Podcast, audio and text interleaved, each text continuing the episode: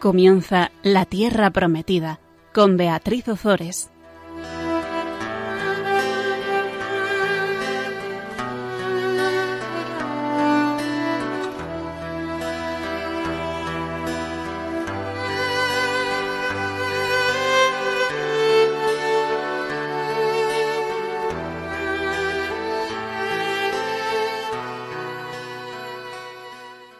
Buenas tardes, queridos amigos de Radio María. Aquí estamos un miércoles más compartiendo con vosotros la palabra de Dios. Tenemos con nosotros en el programa a Beatriz Fernández de Mesa. Buenas tardes, Bea. Buenas tardes, Beatriz. Es un placer tenerte aquí con nosotros. Está claro que te hemos secuestrado y que te va a costar mucho salirte de aquí. bueno, es un privilegio para mí. Bueno, pues vamos a, si te parece, vamos a pedirle ayuda a la Virgen para, para hacer bien este programa y comenzamos. Proclama mi alma la, grandeza del Señor. Se alegra mi espíritu en Dios mi Salvador, porque ha mirado la humillación de su esclava. Desde ahora me felicitarán todas las generaciones, porque el poderoso ha hecho obras grandes por mí su nombre es santo y su misericordia llega a sus fieles de generación en generación. Él hace proezas con su brazo, dispersa a los soberbios de corazón, derriba del trono a los poderosos y enaltece a los humildes. A los hambrientos los colma de bienes y a los ricos los despide vacíos auxilia a Israel su siervo, acordándose de la misericordia, como lo había prometido a nuestros padres, en favor de Abraham y su descendencia por siempre. Si te parece, Bea, vamos a comenzar recordando lo que vimos en el lo que vamos, sí, lo que vimos en el programa pasado. David veíamos cómo consolidaba la dinastía. Además de fundar Jerusalén, y de consolidar la dinastía, establece la paz con todos los pueblos vecinos. ¿Cómo? Venciendo a sus enemigos. ¿Y por qué? Porque el Señor protegía a David en todo lo que emprendía. Eso es lo que nos cuenta la Biblia. David reina sobre todo Israel, administrando derecho y justicia. Acoge a Meribal, hijo de Jonatán, tratándole con misericordia divina. Y tras la muerte del rey de los amonitas, David envía sus servidores para que consuelen a Hanún, que es el hijo del rey de los amonitas, quien lo que hace es apresar a los servidores de David para provocar la guerra. Bueno, pues aquí nos quedamos. David em, envía a sus servidores, el, hijo em, del rey de los amonitas, Hanún, muy mal aconsejado, pues eh, lo que hace es, en vez de recibir el consuelo de, David, intenta provocar la guerra. Y esto es importante porque esto es el contexto sobre el que vamos a ver ahora el pecado de David. O sea, David era un, hombre según el corazón de Dios, David ya ha establecido la capital, em, ha consolidado la dinastía, em, ha logrado la paz con los pueblos vecinos, y, ahora vamos a ver cómo ya, pues, esto es muy humano, ¿no? Pues, pues, pues ya no tiene otra cosa que hacer que pecar. El nacimiento de Salomón, que veremos más adelante, elegido por Dios para ser, como ya sabéis, el monarca más grande y el primer sucesor de la dinastía davídica, vendrá precedido por el drama ocasionado por el pecado gravísimo cometido por David. Y eh, este pecado lo vamos a ver hoy y es importantísimo porque la historia de la salvación no es fruto de los méritos y de las virtudes de los protagonistas. La historia de la salvación es fruto de la misericordia de Dios. ¿Qué hace Dios? Dios perdona nuestros pecados y vuelve a proyectar el designio de salvación. Y esto es importantísimo. Nuestro Dios es un Dios misericordioso, es un Dios que nos ama, es un Dios que está deseando llevar a cabo su plan de salvación y es un Dios que está dispuesto siempre a perdonarnos y a volvernos a devolvernos la dignidad que perdemos con el pecado. David, como hizo Adán, a pesar de haber recibido todo de Dios, ¿qué hace? Sucumbir ante la tentación. Y fijaos que comete los dos pecados más graves de, de, que se podían cometer y los únicos castigados con la pena de muerte tanto en Israel como en los pueblos vecinos, que es el asesinato y el adulterio. Fíjate, vea que una persona que tenía el corazón según Dios, al cometer el, el, asesinato y el adulterio, su corazón se llena de todo lo que es contrario a Dios, de traición, de mentira, de desprecio, de infidelidad. O sea, vamos, vamos a ver cómo este, este gran hombre, David, un hombre, repetimos, según el corazón de Dios, va a caer en lo más bajo. Y esto es consolador, porque esto nos pasa también a, todos nosotros. Eh, siempre decimos que el santo no es el que no comete pecados, sino que es aquel que después de cometer un pecado se levanta. ¿Cómo? A través de la, de la confesión. Bueno, pues al igual que ocurrió con Adán, ahora va a prevalecer la misericordia de Dios, la misericordia de Dios que reorienta de nuevo la vida de los hombres. David, una vez que, que se haya arrepentido y que haya sido eh, perdonado, va a tener otro hijo con Betsabé, pero ya lo tendrá dentro del matrimonio. Y ese hijo será Salomón. Pero bueno, no, no quiero tampoco adelantarme. Ahora quiero quedarme en, en lo importante, en lo importantísimo de, de, este programa y en lo importantísimo del pecado eh, de David, que es que la importancia no la tiene el pecado de David, sino la misericordia de Dios. Eso es lo importante. Y el pecado es narrado para que para enseñarnos a nosotros, para consolarnos y para saber que, que cometamos el pecado que cometamos, siempre vamos a poder acudir a la misericordia de Dios. Bueno, pues vamos a comenzar, si te parece, Bea, con el pecado de David. El pecado de David tiene tres acciones. Una es el adulterio, la, segunda es la estratagema para encubrir su ignominia y escapar de la pena que llevaría consigo ese pecado, y la tercera es la decisión de buscar la muerte de Urías. Fijaos, el adulterio que hemos dicho que estaba castigado con la pena de muerte, el encubrimiento de su pecado, que es lo opuesto al papel de lo que era él, de rey y juez, y el asesinato, que está también castigado con, con la pena de muerte. Si te parece, vamos a comenzar leyendo el primer versículo del capítulo 11 del segundo libro de Samuel. Al cabo de un año, en la época en que los reyes suelen salir a campaña, David envió a Joab con sus más leales y con todo Israel hicieron estragos entre los amonitas y sitiaron Rabá. David, mientras tanto, permaneció en Jerusalén.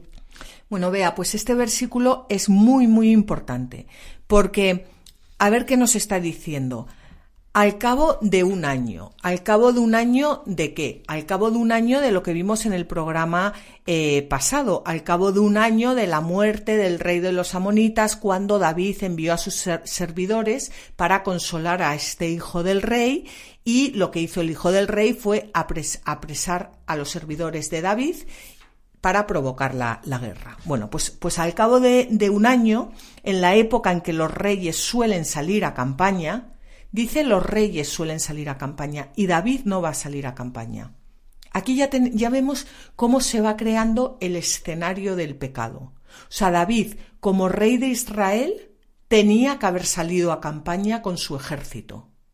¿Qué le está pasando? Que se está acomodando. ¿Eh? Bueno, pues dice David envió a Joab. O sea, ya no sale él. Envía a Joab, que es el, el jefe de su ejército, con sus más leales y con todo Israel. Hicieron estragos entre los amonitas y sitiaron Rabá. ¿Y qué hacía David mientras tanto? Permaneció en Jerusalén. Bueno, pues como hemos dicho, David tenía que haber salido en, campaña. ¿Por qué no lo hace? ¿Por qué se queda en Jerusalén? ¿Qué, ¿Qué ha pasado? Y también quiero hacer una pregunta y traerlo a nuestras vidas, ¿no? Porque yo creo que que, muchas veces cuando nosotros conquistamos pues hemos conquistado nuestro, nuestro puesto en una empresa o en un trabajo o en nuestro matrimonio, eh, muchas veces nos acomodamos y dejamos de, de, luchar. Pasa mucho en el matrimonio, ¿no? Que te, de repente es que, es que me he desenamorado, es que ha llegado la, la rutina, ¿no? Es que, es que has perdido el primer amor, es que no, no lo, no lo estás regando todos los días. ¿Eh? Cómo luchamos tantas veces por alcanzar algo y cuando lo alcanzamos muchas veces lo, descuidamos. Sí, y es verdad que también, pues lo que estás diciendo, ¿no, Beatriz? O sea, que al final em, el amor creo que siempre va creciendo y creciendo y creciendo. Y es cierto que pues tendemos a, a quedarnos estancados muchas veces y, bueno, esto es un peligro bastante grande, aunque de primeras parezca como que todo va bien y, y no pasa nada. Y bueno, pues es, lo que ocurre es que luego con el paso del tiempo, lo que no pasaba nada, como por ejemplo, bueno, David se queda en Jerusalén y ya está, que también puede ser en nuestras vidas, pues un día pues no me da tiempo a ir a misa y no voy, no pasa nada. Esto con el paso del tiempo pues eh, va llevando a consecuencias más graves, porque así se mete el demonio poquito a poquito. Es muy listo. Sí, poquito a poquito. Pues exactamente. Bueno, pues vamos a ver lo que le pasa ahora David. A David. David se ha quedado, han salido todos sus hombres a luchar y vamos a ver lo que hace David. Sucedió una tarde que David, al levantarse de la cama, se puso a pasear por la terraza del Palacio Real y vio desde allí a una mujer que se estaba bañando. Era muy bella. David mandó a preguntar por la mujer y le dijeron Es Betsabé, hija de Eliam, mujer de Urías enitita. Bueno, pues cuéntame, Bea, ¿qué hace David una tarde metido en la cama? Pues eso mismo te iba a preguntar ahora mismo, ¿no? o sea, no solo, no solo no va a, no solo no va a, luchar, sino que es que está tirado en la cama por la tarde. Sí, y cuántas veces nos pasa a nosotros eso, ¿no? Que de repente, pues hemos tenido muchísimas gracias en nuestra fe, eh, Dios eh, lo hemos experimentado de una manera muy, muy cercana y un día pues nos encontramos haciendo cosas que, que, que estamos perdiendo el tiempo, ¿no? Exactamente. Y no estamos dejándonos la piel por Cristo, que nosotros, Dios no nos llama a ser buenos, nos llama a ser santos, ¿no? Sí, y claro, cuando dejamos de mirarle a Él, pues a, dónde miramos? Pues a la que se está bañando, claro, ¿a qué vamos a mirar? Bueno, fíjate además que Betsabé era mujer de Urías. Urías, elitita, era un fiel servidor de David. O sea, no era un tío que no conocía de nada, que bueno, hubiera estado igual de mal, pero es que es que encima era su fiel sirviente que es que Urias daba la vida por, por, por su jefe, por David, por su rey. Sí, y me, me está viendo la cabeza, ¿no? Cómo al final eh, cambia cuando tú estás, eh, pues como dices tú, mirándote el ombligo, ¿no? A la, a, la, mujer de tu vecino, al final dejas de servir. O sea, es que eh, al final dejas de, de, de hacer lo que sería el ADN cristiano, o sea, el servicio en, en Jesucristo. Claro, y te sirves a ti mismo, ¿no?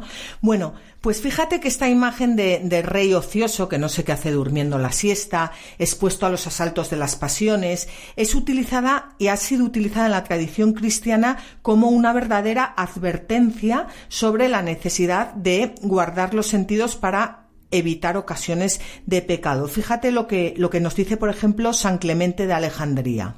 Los apetitos se inflaman con la sensualidad de la mirada, y los ojos, habituados a mirar impúdicamente al prójimo por estar ocioso, encienden los deseos impuros. Cate los ojos habituados a mirar impúdicamente al prójimo, se habitúan. O sea, igual que te habitúas a, te, habitúas al pecado. Es que, es que, y, y vamos a leer también lo que dice sobre esto San José María. Los ojos, por ellos entran en el alma muchas iniquidades. Cuántas experiencias a lo David. Si guardáis la vista, habréis asegurado la guarda de vuestro corazón. Es que somos custodios de nuestro corazón. Jesucristo es el corazón del mundo, jate. Y, nuestro corazón es parte del, del suyo. Somos custodios de nuestro corazón. O sea, no solo nos hacemos daño a nosotros mismos, sino que hacemos daño a los demás y contribuimos a que el pecado entre en el mundo. Y algo que relacionado con esto también es cierto que a veces parece que lo que nos entra por la vista o por los oídos que no, no importa, no pasa nada, ¿no? Esa tibieza pues como la de David. Y muchas veces también es bueno pararse a pensar qué música escucho, qué leo, como revistas de cotilleos, o con qué personas trato. Personas pues a lo mejor muy alejadas eh, de Dios, ¿no? Y eh, todo esto al final pues va entrando en nuestro corazón porque somos muy débiles. Es Dios el que nos hace fuerte. Si no nos llenamos de Dios, nos llenamos de, del mundo. Y, esto claramente tiene consecuencias, como le pasó a David y como nos pasa a nosotros todos los días. Sí, pero es, es, verdad lo que decías tú antes, ¿no? Que el demonio es muy listo, entonces te lo va metiendo poco a poco, poco a poco. O sea, no te mete a, a la mujer de tu, de tu amigo en la cama de repente. O sea, vas, la vas conociendo a una fiesta tal, y, y de repente un día pues te encuentras. Hasta que sí. Eh, bueno, pues Vamos a, a, continuar leyendo, vamos a leer los versículos 4 al 5. Estamos en el segundo libro de Samuel, en el capítulo 11. David envió a unos para que se la trajesen, y cuando llegó durmió con ella, que acababa de purificarse de la regla. Después ella se volvió a casa. La mujer quedó embarazada y mandó recado a David para comunicárselo. Estoy encinta. Es que la Biblia es, es, mmm, es que es educada hasta, hasta para contarte el pecado de, de David. Fíjate que se narra con, con, toda sobriedad, pero, pero vamos, o sea, no, no es que no hace falta que diga eh, nada más, ¿no? Y, y, deja claro que David es el padre del, del niño que, que, va a tener, o sea, que, que, no, que no hay duda, vamos. Entonces, el texto lo que nos está mostrando también al referirse a Betsabé bañándose imprudentemente a la vista del monarca es que ella tampoco es inocente del adulterio. Porque ¿qué hacía ella? O sea, ¿qué hacía el rey durmiendo la siesta y paseándose y, haciendo el tonto? Pero ¿qué hacía ella bañándose desnuda sabiendo que le podían ver eh, otras personas, ¿no? Eh, yo aquí lo que sí que veo es una analogía con el pecado de Adán y Eva. O sea, ves, ves que son culpables los dos. Porque si David hubiera mirado para, otra, para otro lado no hubiera pasado nada. Y si Betsabé pues no se hubiera bañado como se bañó, pues tampoco hubiera pasado nada. Y también me recuerda al anterior programa que definías que era un hermano, ¿no? Aquel que te apoya en, en el camino, en, la fe, que te, que te lleva hacia, hacia el cielo. O sea, es que mm. no es un estorbo, ¿no? Al revés. Entonces, pues esto sería un poco eh, justo lo contrario, ¿no? Eh, Betsabé, pues eh, una hermana de la iglesia, pues no se está comportando como tal. Entonces, qué importante también eh, examinarnos si realmente estamos siendo hermanos para los demás con nuestras acciones o estamos siendo un estorbo en su camino a la santidad, ¿no? Somos una comunidad. Claro. Y las consecuencias que esto va a tener, entre otras la muerte de su marido. Entre otras. Y es que encima cada vez va peor, ¿no? Es que así es el pecado. Bueno, vamos a leer si te parece un comentario de, de San Jerónimo. David, escogido según el corazón de Dios y que tantas veces había cantado con boca santa el advenimiento de Cristo, después que, paseando por la terraza de su palacio, quedó prendado de la desnudez de Betsabé, cometió adulterio y homicidio fíjate, escogido según el corazón de Dios y que tantas veces había cantado con boca santa el advenimiento de Cristo. Verás que David somos cualquiera de nosotras. Cuántas veces hemos alabado a Dios, hemos cantado, hemos ido a la iglesia, hemos comulgado, eh, nos hemos confesado y pumba, otra vez. Y, y, y, cuanto, cuanto más se acerca una persona a Dios, pues más tentada es, claro, porque, en fin, es, es, es normal. Si te parece, Bea, mmm, vamos a, a, meditar estas, estas palabras y con un poco de música y continuamos.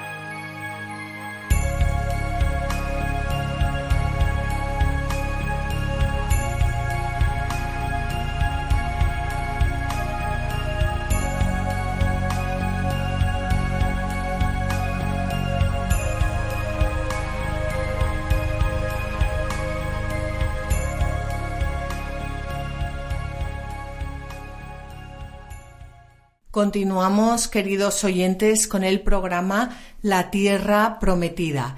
Estábamos hablando sobre el pecado del rey David, cómo Betsabé se estaba bañando y, David, que no sé qué hacía durmiendo la siesta, la vio y, bueno, pues en fin, y pasó, y pasó lo que pasó, que, para, para los que no han escuchado eh, lo que hemos comentado anteriormente, lo saben perfectamente de todas formas. Bueno, pues vamos a ver eh, qué es lo que, lo que hace ahora David. Habíamos dicho que, su pecado, eh, la acción de su pecado, tenía em, como, como tres, mm, tres partes, ¿no? El primero era, la primera parte era el adulterio. La segunda parte va a ser la estratagema para encubrir su ignominia y escapar de la pena. O sea, no solo comete adulterio, sino que ahora cobardemente va a hacer todo lo posible para que nadie le pille, hablando claro y, pronto. Vamos a comenzar em, leyendo, vea si te parece, los versículos 6 al 9 del capítulo 11 del segundo libro de Samuel. David entonces le mandó decir a Joab, envíame a Urías elitita. Cuando llegó Urías, David le preguntó por las tropas y por la marcha de la guerra. Luego le dijo a Urías, Baja a tu casa y lávate los pies. Salió Urías de casa del rey y le hicieron llegar un obsequio de la mesa real. Urías durmió a la puerta de la casa del rey junto a otros servidores de su señor y no bajó a su casa. O sea, fijaos o sea, que, eh, o sea, David manda a, Joab, que habíamos dicho que, Joab era el jefe de su ejército, eh, para que envíe a, Urias. Urias llega a, mm, llega a Jerusalén, llega a palacio y eh, David, un poco como para, mm, ¿sabes? Para, disimular, le pregunta por las tropas y por la marcha de la guerra. Y luego le dice, baja a tu casa y lávate los pies. Es decir, baja a tu casa y duerme con tu mujer. Eso es lo que significaba. Y, no solo eso, sino que les manda un obsequio de la mesa real, como para crear un ambiente entre ellos. O sea, el caso, lo que quería David era que su marido, o sea, que, que Urias se acostara con, con Betsabé para decir que el hijo era de Urias y no de él. Eso es lo que, lo que se proponía. ¿Y, ¿Y qué hace Urias? Pues Urias es el, el, el siervo fiel que, no se le ocurre irse a su casa. O sea, está el jefe del ejército, Joab, en la batalla, todos los hombres de Israel en la batalla, y él piensa, ¿qué hago yo durmiendo con mi mujer? Me quedo a la puerta de mi rey. Pobrecito. ¿Mm? Bueno, eh, vamos a ver que, que, o sea, estamos viendo este, este pecado de, de David, que ya te digo, o sea, cualquiera en un momento dado puede, mm, puede entender que cometa adulterio, pero es que se va, se va todo como, como, como liando.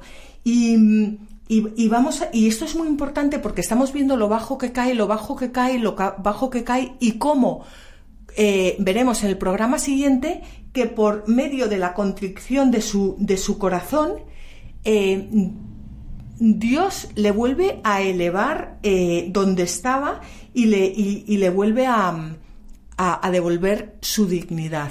Y decía San Pablo que todas las cosas cooperan en bien de los que aman a Dios. Y dice San Agustín que hasta los pecados. No sé, a mí eso, vea, me parece, vamos, no sé, me parece súper consolador.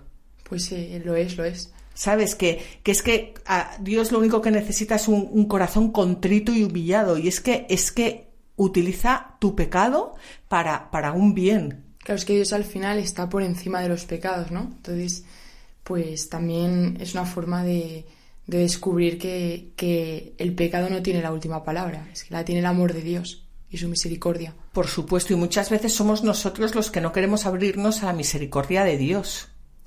Sí, había una frase que, que creo que era del Papa Francisco, ¿no? Que decía que, que la misericordia de Dios, que siempre está ahí, ¿no? Pero somos nosotros que nos cansamos de pedir. Pues sí, pues claro que sí. Bueno, pues vamos a, vamos a ver, vamos, o sea, eh, David no, no, ha conseguido que Urias se vaya a su casa a dormir con su mujer y vamos a ver ahora lo que, lo que hace David. Se lo comunicaron a David. Urías no ha bajado a su casa. Entonces David dijo a Urías, ¿No has hecho un largo camino? ¿Por qué no has bajado a tu casa? Urías respondió, El arca, el pueblo de Israel y el de Judá habitan en tiendas. Joab, mi señor, y los soldados de mi señor acampan en el suelo. ¿Voy a ir yo a mi casa a comer y a beber y a dormir con mi mujer? Por tu vida y por tu persona que no haré tal cosa. O sea, pobre Urias, es que era como, como, estaría deseando irse a su casa y, bueno, iba a decir pegarse una ducha, bueno, en aquel entonces, pero vamos, que estaría deseando irse a su casa y, dormir con, su, mujer, por supuesto, y además es que la Biblia nos, dice que él amaba a, su mujer. Eh, y se queda, ahí sabiendo que, no, está bien hacerlo, que él, que él está en, campaña, que, que está mm, está en una guerra, que, que no está para, para, dispersarse. Y me recuerda también al, a ponerlo como en contraposición al pecado de David, ¿no? Que David pues ve con los ojos y por ahí le entra el pecado. Sin embargo, Urias lo que le entraría seguramente pues por todos los sentidos sería irse corriendo a casa, como dices. Sí. Sin embargo, un hombre que está al servicio de Dios y, y, de, y de, sus hermanos eh, no es un animal, bueno, claramente ningún, pero no se comporta como un animal, Eso, ¿no? Se no comporta en la dignidad de una persona humana. Pues sí. Y fíjate, ahora es que, o sea, lo que, lo que hace, lo que le dice David a Urias. David dijo a Urias, quédate un día más y mañana te despediré. Permaneció Urias en Jerusalén aquel día. Al día siguiente, David le invitó a comer y beber con él y lo emborrachó. Por la tarde salió para acostarse en su puesto con los servidores de su señor y tampoco bajó a su casa. Bueno, pues como no consiguió la primera noche eh, que Urías se fuera a dormir con su mujer, coge, le dice que se quede un día más, le sienta a la mesa y le emborracha para que borracho perdido se vaya a su, a su casa. O sea, mmm, pero Urías no baja, no baja a su casa sigue durmiendo, borracho y todo, al, al, al, a los pies de, de, la puerta de, la, de la habitación de, David. Vamos a leer este comentario de San Gregorio Magno. ¿Quién, no solo entre los fieles, sino también entre los infieles, no siente gran repulsa al escuchar lo que David hizo cuando paseaba por la terraza y deseó a Betsabé, la mujer de Urias? David pidió a Urías que al volver de la batalla fuera a su casa a lavarse los pies. Pero Urías le respondió al momento El arca del Señor está bajo unas pieles. ¿Y yo debo descansar en mi casa? Entonces David lo recibió en su propia mesa y le entregó las cartas que ordenaban su muerte. Fíjate, le entregó las cartas que ordenaban su muerte. Aquí pasamos al tercer acto. Hemos visto el primer acto que era el adulterio, el segundo acto que era la estratagema para encubrir su ignominia y escapar de la pena, y ahora vamos a pasar al tercer acto que es la decisión de buscar la muerte de Urias, pero antes vamos a, a escuchar un poco de música para meditar todo esto.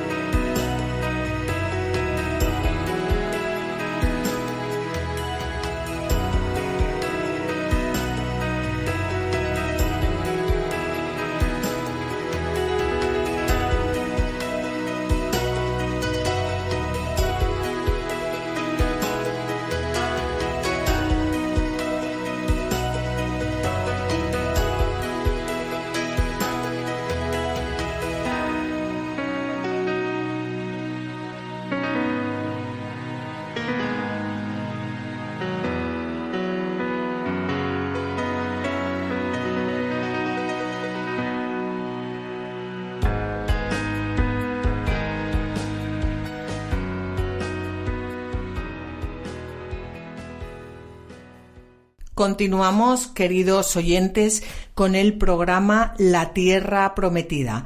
Ah, estábamos comentando el pecado de David.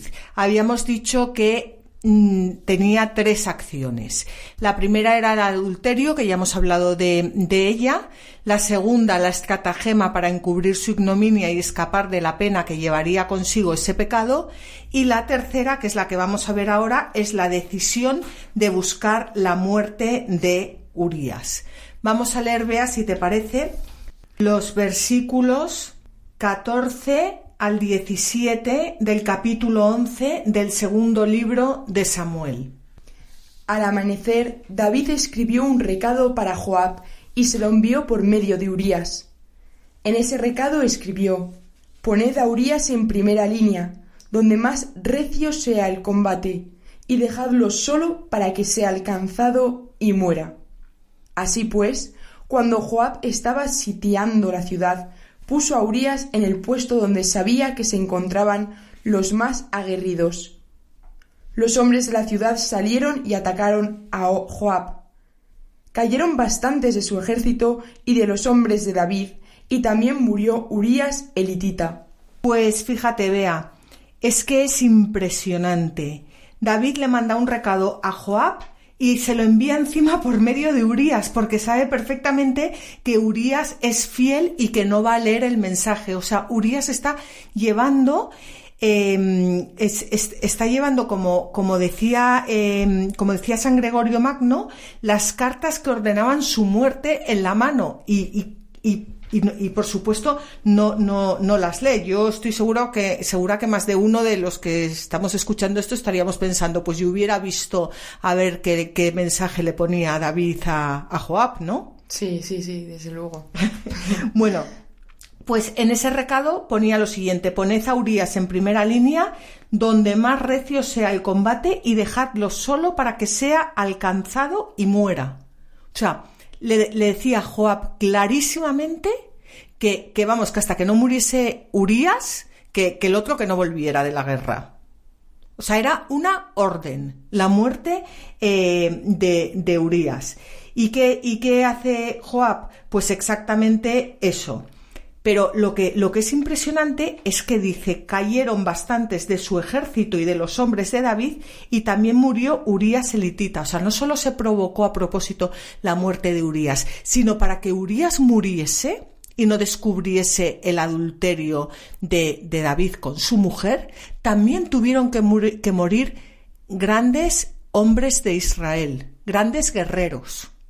¿No te parece impresionante? Me parece impresionante y muy real, que al final muy real. El, el pecado es súper complejo, ¿no? Te metes de repente, haces una cosita y cuando lo intentas ocultar, pues ya tienes 50.000 historias que eso, que están intentando encubrir pues lo que has hecho, ¿no? Y en cambio, pues estaba pensando en la verdad y digo, la verdad que, que absoluta, que transparente es, que poco mmm, compleja, es sencilla, es muy sencilla muy, muy sencilla. Es que no hay nada peor que una persona que, que, que hace las cosas por detrás, mintiendo. Eh, bueno, pues al final dice mucho de. de bueno, pues va, va, vamos a ver. Eh, ahora vamos a ver cómo. Eh, el mensajero, o sea, Joab envía un mensajero a David para que le comunique todo lo que, o sea, bueno, para que le diga que, que Urias ya está muerto, claro. Joab mandó comunicar a David todas las noticias de la guerra y le advirtió al mensajero Cuando termines de comunicarle al rey todas estas noticias de la guerra, si notas que se llena de ira y te dice ¿Por qué os habéis acercado tanto a la ciudad en la batalla? ¿No sabíais que os lanzarían dardos desde la muralla? ¿Quién abatió a Abimelech, hijo de Jerubal, ¿No fue una mujer la que lanzó una piedra de molino desde la muralla y lo mató en Tebés? Entonces tú le dirás, también ha muerto tu siervo Urias elitita. Fíjate, o sea, este eh, Joab, mmm, decíamos que, que, Joab era un extraordinario estratega eh, militar capaz de salir victorioso en las contiendas bélicas en, todas las, las contiendas eh, bélicas. Bueno, pues lo que, lo que hace aquí eh, Joab es que, claro, no, no, no solo pone a tiro, o sea, podría haber ganado la batalla perfectísimamente, pero no solo pone a tiro a Urias, sino que pone, como hemos dicho, a varios hombres de, de, de su ejército. Y entonces le dice, si notas que David, o sea, bueno, que el rey se llena de ira, se llena de ira, ¿Por qué? Porque Joab ha utilizado una estratagema que ha motivado la muerte de muchos hombres. Y como decíamos, este es el precio de la, de la traición, la, la, muerte de muchos inocentes. Si notas que, que David se llena de ira y te dice, ¿por qué os habéis acercado tanto a la ciudad en la batalla? Porque la estratagema era, nefasta, o sea, porque, porque no era propio de Joab, porque, porque no lo hubiera hecho nadie, porque, porque puso a sus hombres, o sea, no en peligro, sino a tiro para que los mataran, ¿no? Eh, Incluso fue una mujer la que, la, que lanzaba las piedras y los mataba a muchos. Entonces tú le dirás, también ha muerto tu siervo Urias elitita. O sea, si en un momento dado te pone una pega porque estaba, estaba mal, mal hecha la estratagema militar, contéstale que, que también ha muerto Urias elitita. Es decir, que he hecho todo esto porque tú me lo has ordenado. Otro cobarde. Otro cobarde, totalmente. Porque ¿qué hubiera pasado si, si Joab se hubiera negado? Que probablemente eh, hubiera muerto también. Pero hubiera muerto quién? Joab. Joab, Joab. Claro. Sí. Y entonces Joab es también, o sea, también comete un asesinato. Y, a, y, ese hombre que veíamos tan leal, tan maravilloso y tan estupendo, también empezamos a ver ahora cómo se va arrastrando al pecado. Y de hecho, Joab va a ser un monstruo. Y fíjate que, que cómo cuando uno peca, no solo o sea, no, no, no, solo ocurre todo lo que hemos estado diciendo, sino también arrastra a otras personas a pecar, que es lo más triste de todo. Y todo pues por, por mirarse el propio ombligo y, y no ser fieles con, con, la verdad, con Jesucristo. Eh, no, es que es impresionante. Bueno, esto es como una especie de claro, claroscuro, claroscuro en, la, en la vida de, de este amigo eh, de Dios. Y también nos tiene que servir para eh, ver cómo esto ocurre también en, en, nuestra, en nuestra vida, ¿no? Hemos visto cómo empieza la pasión como el incendio por una chispa, una sola mirada, eh, se va agravando a cada instante y termina en la vileza del, del, del, adulterio y usando como parapeto el homicidio. Bueno, es que es una cosa. Vamos a leer, si te parece, a San Jerónimo. Lascivia amasada con sangre. Lo que más sorprende es que David olvidase de pedir el auxilio del Señor en la tentación, siendo que toda su vida era un tejido de las maravillas obradas en él por la divina gracia como Sansón, más fuerte que un león, se enmolleció en los brazos de la Dalila. Así David, varón escogido según el corazón del Señor, que con boca santa tantas veces había cantado a Cristo venidero, cayó cautivo de la belleza desnuda de Betsabé mientras se paseaba por el terrado de su palacio y añadió al crimen del adulterio el otro del homicidio. Notad aquí brevemente que no hay lugar seguro ni siquiera en la propia casa y que una sola mirada basta para arruinarnos. Pues, pues así es. Fíjate que dice San Jerónimo que lo que más sorprende es que David olvidarse de pedir el auxilio del Señor en la tentación. Es verdad que David fue tentado, David fue probado, pero se le dio la espalda a Dios. Porque cuántas veces nosotras, nosotros, somos tentados y si en ese momento pedimos la gracia del Señor, pedimos el auxilio del Señor, el Señor nos socorre. El problema es cuando no queremos el auxilio del Señor, sino que lo que queremos es pecar. ¿No? Y nos, nos justificamos, ¿no? Nos hacemos un poco los corazón que no ve, o no, ojos que no ven, corazón que no siente, ¿no?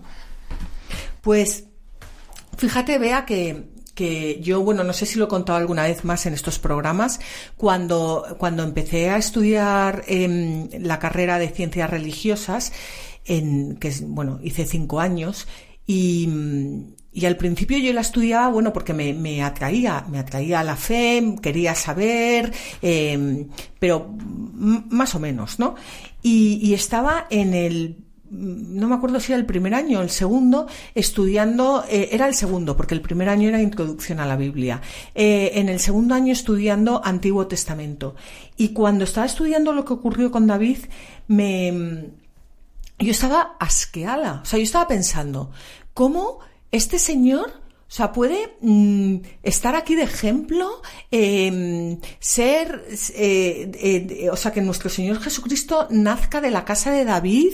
Em, ¿cómo, ¿Cómo puede? O sea, es que no lo entiendo. O sea, me, me, me parecía como, como lo peor. Y, y un momento que yo igual duró, no sé, un segundo, no lo sé. Bueno, el caso es que el Señor eh, o sea, un segundo digo, no sé, como que se salió del, del tiempo, que el Señor me hizo ver cómo David era yo, cómo los pecados de David son los pecados que yo cometo. Y a lo mejor, eh, bueno, a lo mejor no, yo no he cometido, eh, o sea, mm, no sé, a lo mejor hay, hay, pecados que uno dice, yo, yo no sé, no, no he cometido, ¿no? Pero, pero es que el adulterio no solo es no solo es acostarte con un hombre casado, es que es adorar a otros ídolos que no son Dios, es que matar a alguien no solo es llevarlo al campo de batalla y, asesinarlo, es matar su fama, es matar, es que encubrir tu pecado no, no solo es, es, es que es, es, o sea, y, y me quedé tan impactada que empecé a temblar y levanté sin saber ni lo que estaba diciendo la cabeza y le dije al Señor, Señor, te ofrezco mi vida entera para dar a conocer tu palabra. O sea, me quedé tan impactada que en ese momento solo me salía que, que esto lo tenía que conocer el mundo entero. Qué, qué pasada, qué bonito. Pues, pues fue, fue con, con esto, vea.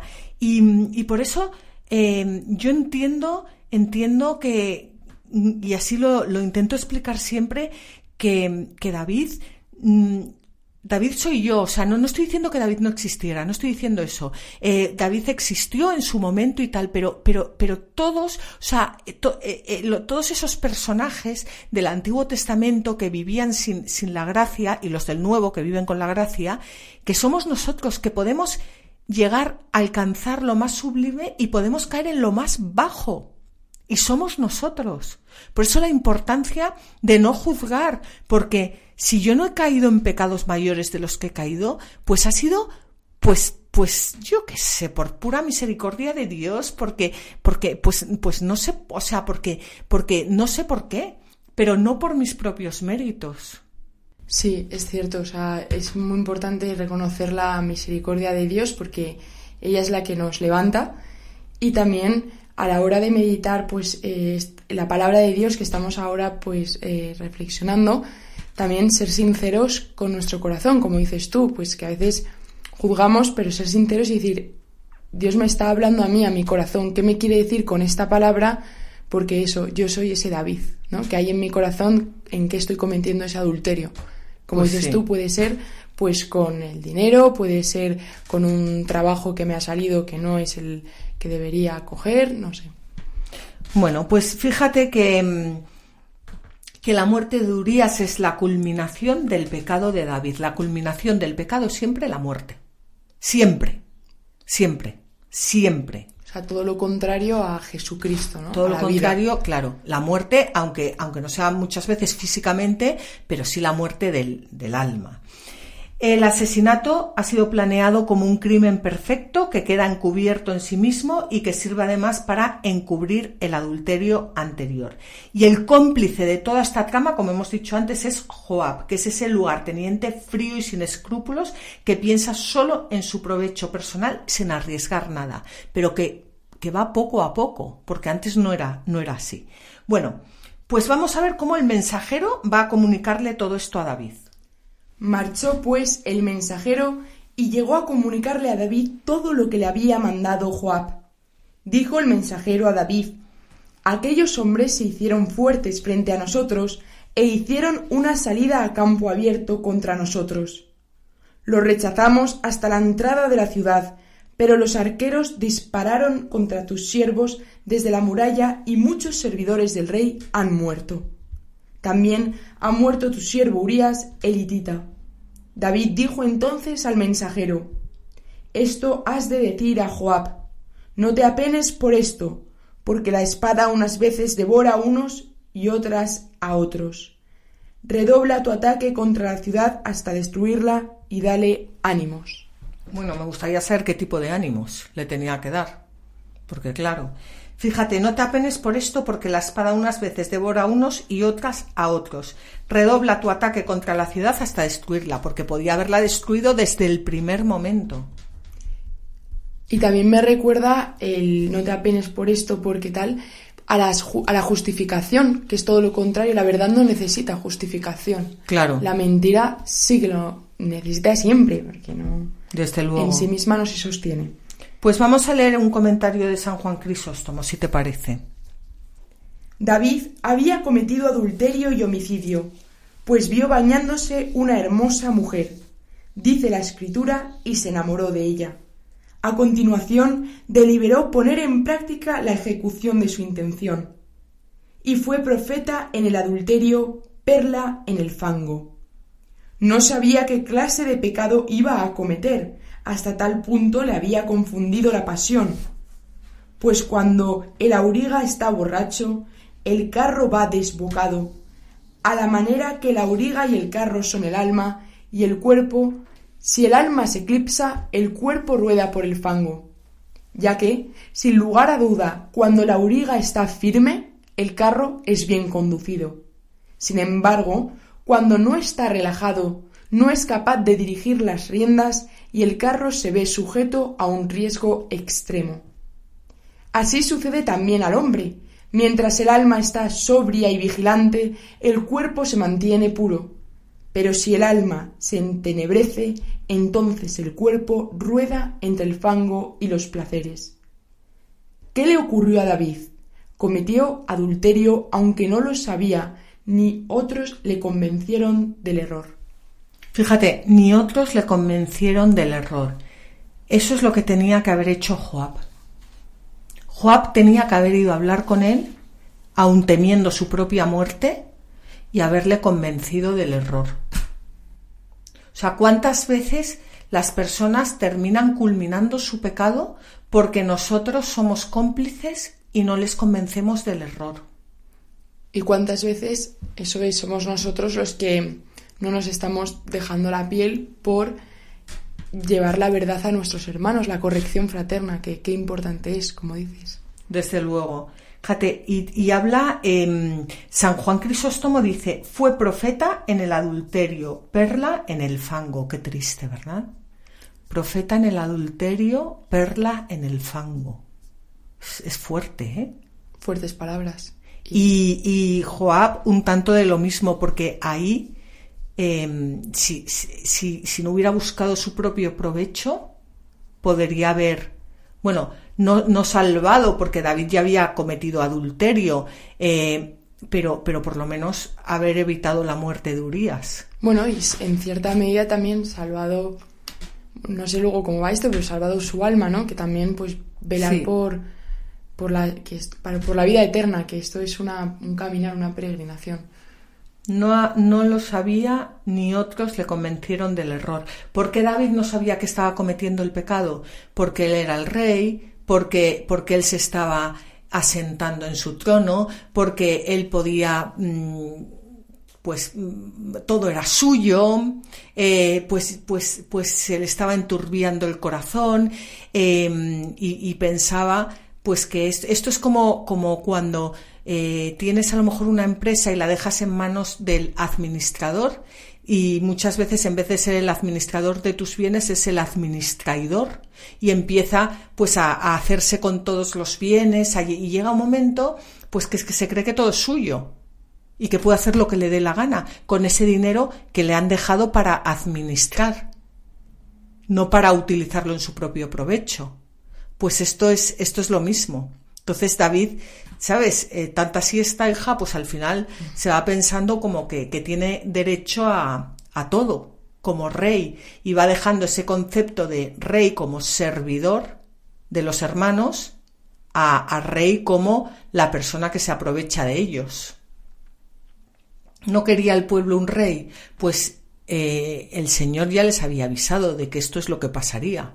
Y efectivamente. Esto ya, ya lo vimos hace varios programas. Bueno, pues vamos a, a ver qué, qué ocurre a continuación.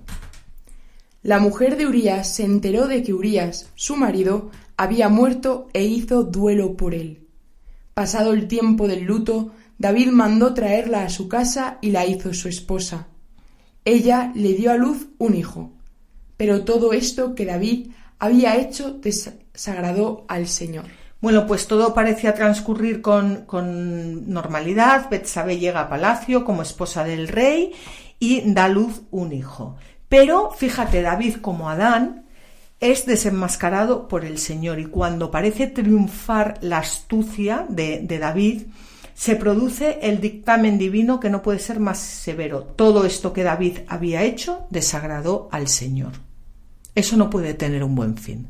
Por mucho que tú te creas, porque tú has podido encubrir las cosas a los demás, pero no a Dios. Y además los demás sabían perfectamente lo que había ocurrido.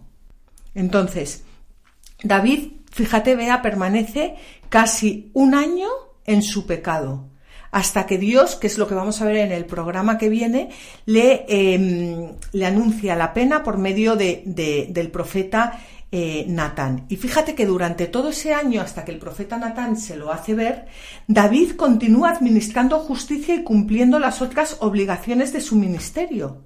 ¿Cómo? Pues exteriormente o sea, ya, ya no es esa persona limpia de corazón que tiene puesta la mirada en Dios. O sea, ¿cómo, cómo continúas administrando justicia y cumpliendo con tus obligaciones?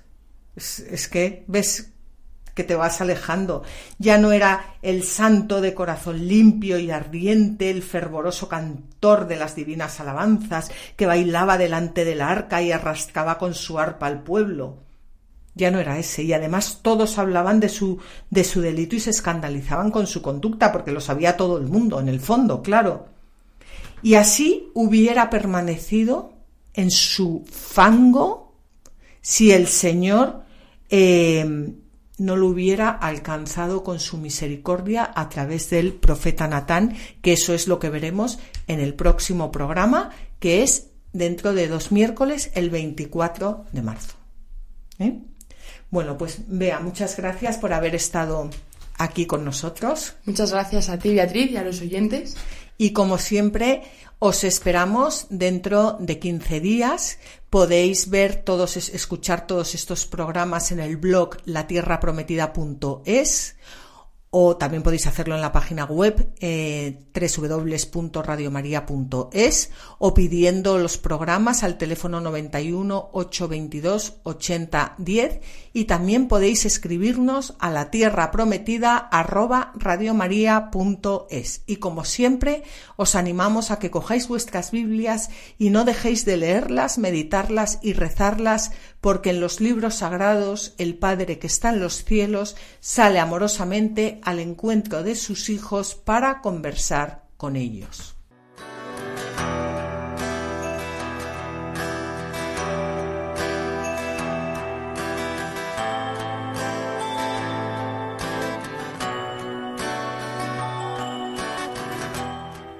Así concluye La Tierra Prometida con Beatriz Ozores.